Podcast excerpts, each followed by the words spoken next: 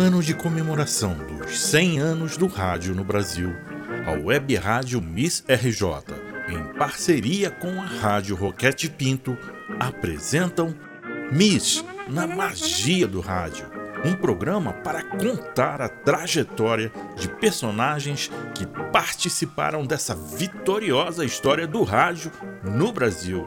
Gente que inovou artistas que brilharam nos palcos, locutores, músicos, radioatrizes e atores que ajudaram a construir com criatividade e talento a importância deste veículo no país. Para apresentar e comandar o programa, a historiadora Mariana Pontin e a jornalista TT Nóbrega.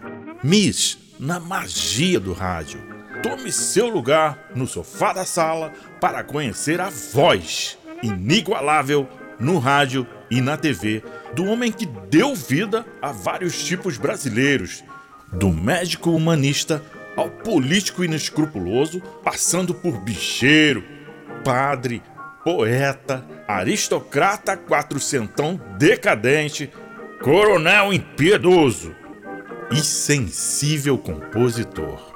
Olá, TT. Olá, ouvinte. Olá, Mariane ouvinte. 100% financiado pela Perfumaria Mirta Sociedade Anônima. Ergue-se em qualquer ponto da cidade maravilhosa, o edifício balança. Balança! Balança! Aí não cai! TT, vamos adentrar esse edifício histórico no centro do Rio de Janeiro para conhecer a vida e a arte daquele que é considerado um dos maiores atores do Brasil de todos os tempos. Pelópidas Guimarães Brandão Gracindo. Você já ouviu falar, caro ouvinte? É. Esse é um nome que talvez não tivesse tanto apelo artístico na época. Por isso foi trocado pelo pseudônimo, que já revelaremos. Quando o nosso homenageado trabalhou com grandes nomes como Procópio Ferreira e outras figuras de destaque do teatro brasileiro. Já descobriu? Vamos deixá-los, entretanto, e vamos direto aos finalmente. É melhor obedecer, não é, TT? Vamos nos juntar às inesquecíveis irmãs Cajazeira, Doroteia, Dulcineia e Judiceia, de O Bem Amado. Afinal, somos apaixonadas, como elas, por Odorico Paraguaçu e pelo ator que o interpretou. Odorico é tão atual. Pelópidas Guimarães Brandão Gracindo é o nome verdadeiro do gigante Paulo Gracindo. Meu pai era professor de História Universal. Ele já se chamava Demócrito. E resolveu colocar no primeiro filho o nome de um general tebano. Vindo outro filho, colocou o nome de Epaminondas. Ficaram então os dois generais juntos, Pelópidas e Epaminondas. Me chamavam de Zé Lopes, de Petrópolis, e uma vez uma empregada me chamou de envelope. Então resolvi definitivamente tirar o Pelópidas e colocar um nome simples, Paulo. Ah, esse nome conquistou o público brasileiro. Ator, locutor, animador de auditório, redator, declamador. Era poeta, compositor e cantor. Agora, o dueto com Jorge Veiga, o samba de Amado Alves, que estourou em 1950. Fizeram muamba, fizeram magia, tanta bruxaria para me matar. Mas eu estou aqui, vivo e são, graças à proteção do meu orixá. Até a minha nega é, ficou maluca, e eu em si nunca sem jeito a dar. Fui então num pai de santo pra quebrar o encanto, pra tirar o azar. Uma existência dedicada à arte com personagens inesquecíveis. Apelidada, e por que não dizer cognominada, a Pérola do Norte, cidade que é orgulho do estado da Bahia, pela boniteza da sua paisagem, pelo arejamento e por que não dizer pela frescura do seu clima sempre bem-humorado e com uma verve afiada, generoso, gentil, inteligente, culto, disciplinado. Tudo isso os colegas de profissão sabem que ele era. E a nós cabe repetir a frase que ele dizia em todas as entrevistas. Qual é a frase, TT? Eu vivi no palco e representei na vida. E que vida! Eu e a Mariana vamos falar de alguns personagens desse gigante. Primeiro, o nosso ouvinte vai saber onde tudo começou e ficar por dentro das histórias de Paulo Gracindo no rádio, muito antes dele virar um astro televisivo. Pelópidas Guimarães Brandão Gracindo nasceu em 16 de julho de 1911, no Distrito Federal. O pai, deputado Demócrito Gracindo, era representante do estado de Alagoas e assim que nasceu o menino foi levado para lá. Chegou com apenas três dias de vida e morou até os 20 anos em Alagoas. Pelópidas, desde cedo, já mostrava vocação para representar e sonhava ser ator. Mas isso era inadmissível para seu pai, de família tradicional, conservador, um intelectual que ocupou cargos importantes na administração pública de Alagoas. Com 15 anos, o menino que falava inglês, alemão e francês revoltado com a severidade e violência paternas, partiu para o Recife. Pelópidas adolescente fez o que quis: bebida, bordéis, restaurantes caros. Mas o dinheiro acabou e ele dormia na oficina de um jornal quando foi encontrado por um tio encarregado pela família para achar o fujão. Levado para a Bahia para estudar medicina, foi parar em uma república de estudantes. Ele se divertia jogando bombas pela janela e, para se alimentar, teve que vender os livros de estudo, já que torrou o dinheiro que o pai tinha mandado. Passou um tempo nessa vida até que soube que o pai estava muito doente e saudoso. Resolveu voltar para casa com um amigo da família, mas a história era um truque para levar Pelópidas de volta a Alagoas. O pai chorou no reencontro com o filho. Queria que ele fosse militar. A mãe queria um advogado. A família veio para o Rio de Janeiro.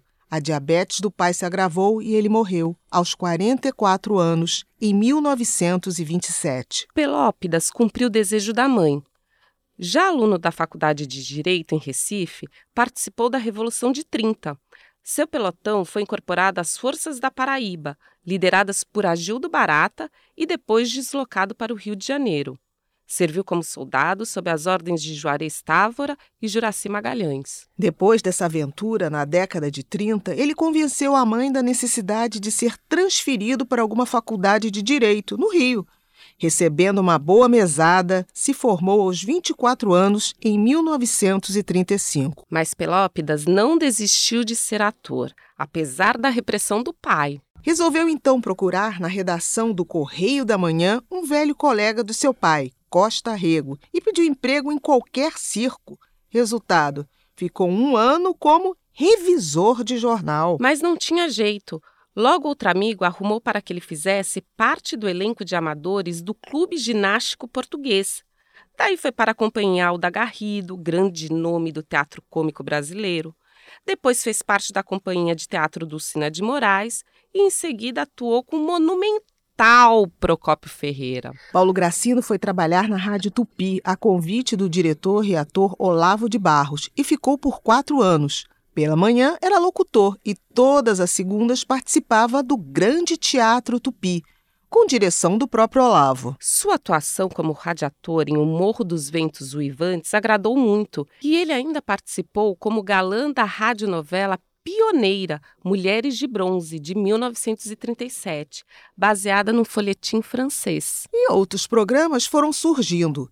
E sabe quem foi que ensinou o nosso galã Paulo Gracindo a ser animador e apresentador? Foi o, o, o Ari Barroso. Porque o Ari, o Ari faltava muito aos calouros, porque ele ia irradiar o futebol e não vinha a tempo. Então o Ari me recomendava, disse, bota o Gracindo que ele faz direito. E eu comecei a fazer os calores do Ari, fiz muito e aprendi com ele. Dois fenômenos. Paulo Gracindo participou de diversas novelas e dirigiu e animou o Rádio Sequência G3, programa muito popular da emissora mais querida do Brasil, a Rádio Tupi. Um belo dia, Gracindo recebeu uma excelente proposta e foi para a Rádio Nacional, quando ela estava no auge, em 1938. Bom, na Rádio Nacional foi só sucesso. Principalmente como intérprete das novelas de Amaral Gurgel, ao lado da magistral radiatriz Zezé Fonseca e também da fabulosa Norca Smith, radioatriz e dubladora. Adorei o magistral, Mariana. É, na era de ouro do rádio, os speakers gostavam de falar assim. Ele apresentou durante uma temporada o programa Paulo Gracindo. E numa entrevista dada a Luiz Carlos Saroldi em 1980, Gracindo cantou o tema de abertura. Tá na hora louca de cantar assim sorrindo, faz nascer na boca o nome do programa Paulo Gracindo, louras e morenas, fazendo alegre união, cantando em coro exclamam todas as pequenas, programa do meu coração. O programa Paulo Gracindo foi substituído depois pelo Ronda dos Bairros, que era aos domingos, sempre um bairro carioca diferente. O Jornal à Noite, de 2 de abril de 1955, anunciou para o dia seguinte o Ronda dos Bairros em Brás de Pina, no Cine Santa Cecília, com os seguintes artistas Vai lá, TT. Marlene, Jorge Goulart, Dolores Duran, Ademil de Fonseca, Jorge Veiga e muitas outras celebridades. Uau! Showzaço! Cadê o meu ingresso na máquina do tempo? Gostaria tanto de ter ido. Nós é a torcida brasileira, né, Mariana? Na Nacional, o concurso de Rainha do Rádio era o apogeu das cantoras. Emilinha Borba, eleita em 1953, foi lançada por Paulo Gracindo se Emilinha dava o ar de sua graça no programa Paulo Gracindo, Marlene não ficava atrás. Espalhava charme e ousadia no programa de Manuel Barcelos. Já o Balança Mais Não Cai, escrito por Max Nunes e Haroldo Barbosa, estreou em 1951. Era um humorístico inovador, com quadros independentes que retratava o cotidiano do edifício de mesmo nome. Virou sucesso nacional e depois, nos anos 60, ganhou versão na TV. Paulo Gracindo colaborava com piadas, escrevia paródias, adaptava números musicais. Ele atuava junto com Brandão Filho no quadro que marcou época: Primo Pobre e Primo Rico. E aquele parente muito rico torna a receber a visita daquele parente muito pobre. Primo, a situação não tá boa, não. Nem me fale, primo. Hum? Tá péssima, tá horrível, tá ignominiosa, tá abacadabrante. Também como produtor, ele escrevia Enquanto o Mundo Gira, com fatos interessantes e curiosos. Hoje tem espetáculo com música popular e piadas e o Noite de Estrelas, com artistas importantes. Vamos ouvir um trecho de 10 de janeiro de 1953.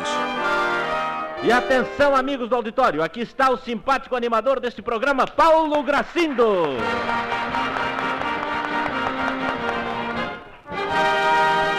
Noite de Estrelas tem o grande prazer de receber hoje a visita da futura rainha do rádio, Emilinha Barba. Ah, Emilinha, vem pra cá, amor. Vem pra cá. Alô? Emilinha, hein? é com grande desejo que eu peço ao auditório que continue trabalhando pela vitória de Emilinha Borba nesse certame, pois é a grande esperança da Rádio Nacional. Que Emelinha seja consagrada a rainha do rádio deste ano. E ainda os programas Rádio Almanac Colinos, Tribunal de Calouros e muitos outros. O Tribunal de Calouros era um programa em que se apresentava os candidatos que tinham ido a algum programa de calouro sem conseguir maior sucesso.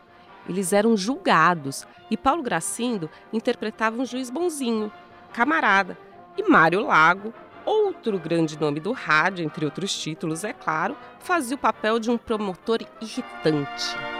Vou chamar o primeiro réu calor da noite. Senhor Carlos José, jura cantar a verdade e somente a verdade? Juro. Em que programa de calouros foi reprovado? Rádio Clube Fluminense de Niterói. Rádio Clube Fluminense de Niterói. Por que foi reprovado? Fora do tom. Ah, estava fora do tom. Exato. Muito bem. Ouçamos a palavra do doutor Mário Lago, tremendo carrasco do nosso tribunal. Senhor juiz, senhores jurados, eu vou dizer uma frase que encerra uma profunda verdade. Todo calouro sabe que é ruim. Vamos fazer uma pausa por aqui? Paulo Gracindo é tão grandioso que vamos precisar de um segundo episódio. Estamos gratas pela sua companhia. Até lá e obrigada. Obrigada. Miss na Magia do Rádio. Na próxima semana, às 8h45 da manhã, não perca um novo episódio. 100 anos do rádio no Brasil. Uma homenagem do Museu da Imagem do Som do Rio de Janeiro.